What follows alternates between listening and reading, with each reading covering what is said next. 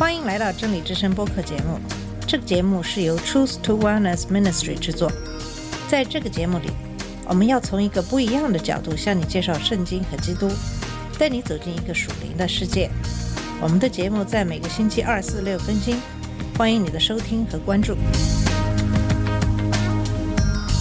all the colors of the rainbow.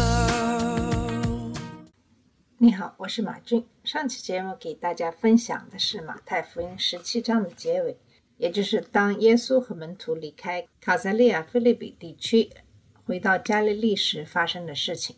耶稣至少第二次告诉他的门徒，他将在文士、法利赛人和祭司长的手中受苦、被杀，然后在第三天从死里复活。当他们达到加百农时，税吏问彼得：“耶稣是否支付了两德拉科马的税款？”然后耶稣给彼得上了一课，告诉他如何交税，如何在需要的时候，神会提供所需要的东西。在这个特殊的案例中，神以一种非常不寻常的方式为彼得和耶稣提供了支付圣殿税的钱。耶稣告诉彼得去捕鱼，他捕到的第一条鱼的嘴里就有所需的钱。其余门徒的税款将以更常见的方式来提供，并从他们共同的钱包中支付。那么接下来就是耶稣看到门徒们在讨论谁是最大的问题，这也就是今天要给大家分享的马太福音十八章一到四节的经文。下面我们先来读一下这段经文。当时门徒进前来问耶稣说：“天国里谁是最大的？”耶稣便叫一个小孩子来，使他站在他们当中，说：“我实在告诉你们，你们若不回转，变成小孩子的样式，断不得进天国。所以，凡自己谦卑像这小孩子的，他在天国里就是最大的。”在对观福音书中，马可福音的九章三十三到三十六节，路加福音的九章四十六到四十八节。也描述的是同样的一件事情。在马可福音九章三十三到三十六节是这样说的：他们来到加百农，耶稣在屋里问门徒说：“你们在路上议论的是什么？”门徒不作声，因为他们在路上彼此争论谁为大。耶稣坐下，叫十二个门徒来说：“若有人愿意做首先的，他必做众人幕后的，做众人的用人。”于是领过一个小孩子来，叫他站在门徒中间，又抱起他来，对他们说：“凡为我名接待一个像这小孩子的，就是接待我；凡接待我的，不是接待我，乃是接待那差我来的。”在路加福音九章四十六到四十七节说，门徒中间起了争论，谁将为大。耶稣看出他们心中的议论，就领一个小孩子来，叫他站在自己旁边，对他们说：“凡为我名接待这小孩子的，就是接待我；凡接待我的，就是接待那差我来的。你们中间最小的，他变为大。”这几段经文都是说耶稣的门徒在讨论谁是最大的问题。那么，这个“最大”是什么意思呢？在字典上说，这个词可以是指巨大的或物品方面的大，也可以指非常优秀或者人格方面非常伟大的意思。那么它还被用来表达占优势的意思，比如大多数人。它还可以作为一个赞许的词，比如说玩得很开心，也可以作为一个特殊技能的描述，比如说他是一个伟大的歌手，或者是明显的优越的性格，比如说他是一个伟大的人。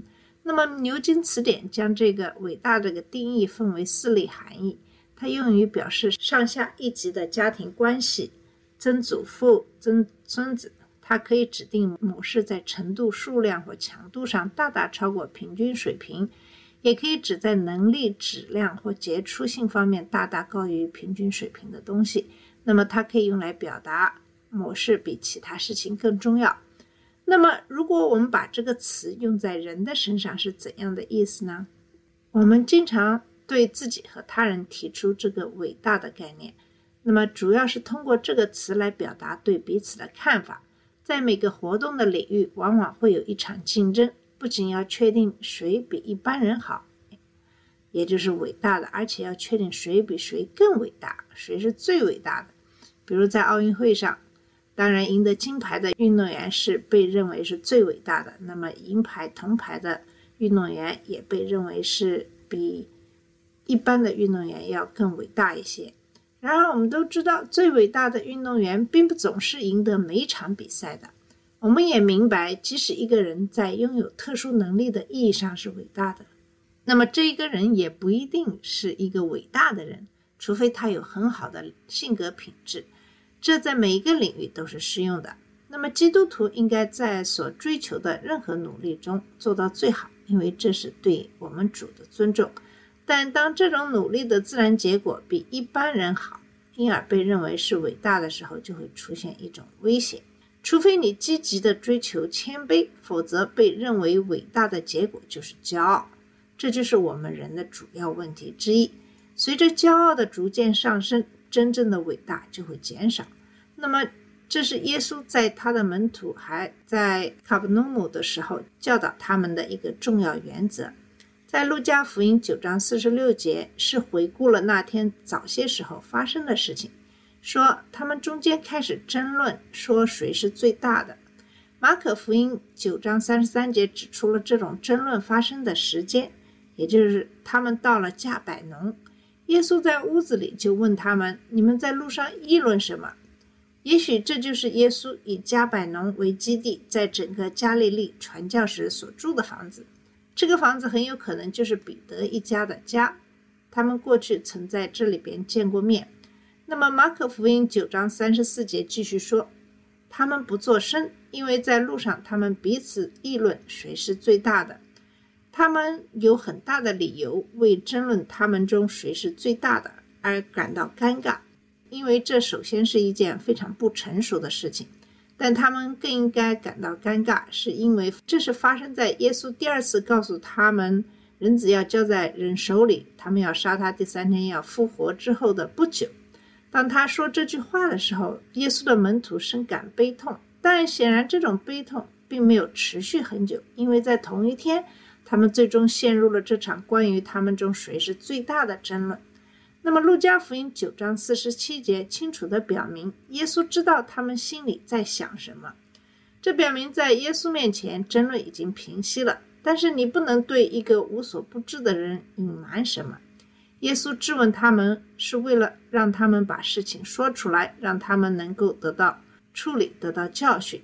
马太在他的叙述中简略了这一部分，使人觉得门徒们想出了问耶稣在天国里谁是最大的主意。实际上，耶稣已经促使他们说出了他们不好意思直接问的问题。可能他们要么是在尴尬的沉默之后马上提出了这个问题，要么是在耶稣坐下来把他们十二个人都叫到自己身边的时候问他这个问题。